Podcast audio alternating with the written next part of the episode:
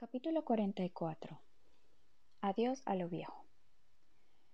Miranda y Eva levantaron el vuelo. Se unieron a un grupo de gente que ha nacido para alcanzar la gloria en el instituto.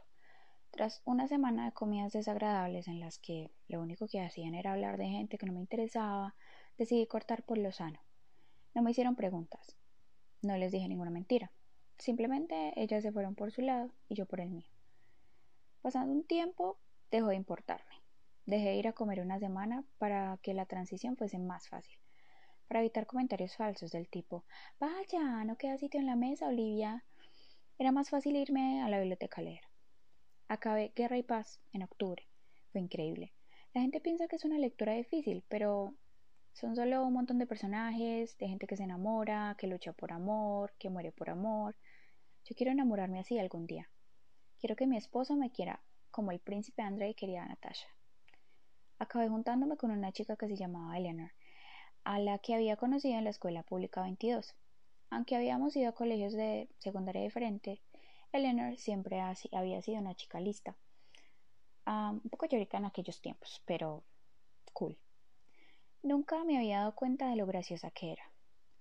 No graciosa para morirse de risa como papá, pero tenía algunas ocurrencias muy buenas. Y ella no sabía lo desenfada que yo podía llegar a ser. Supongo que Eleanor siempre le había parecido que yo era muy seria. Y resulta que nunca le habían caído bien Miranda y Eva. Las veía como unas creídas. Gracias a Eleanor empecé a comer en la mesa de los listos.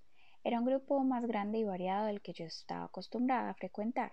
Entre ellos estaba el novio de Eleanor, Kevin, que seguro algún día acabaría siendo el delegado de la clase.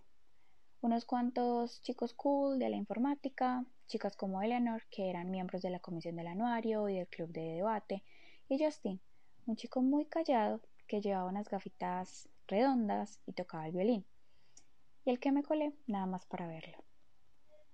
Cuando veía a Miranda y a Eva, que ahora se relacionaban con la gente más popular del instituto, nos decíamos Hola, ¿qué tal? y seguíamos andando.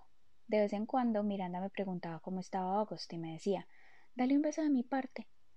Yo no lo hacía nunca. Pero no para fastidiar a Miranda, sino porque August vivía en esos días en su propio mundo. En casa había veces que ni siquiera nos cruzábamos.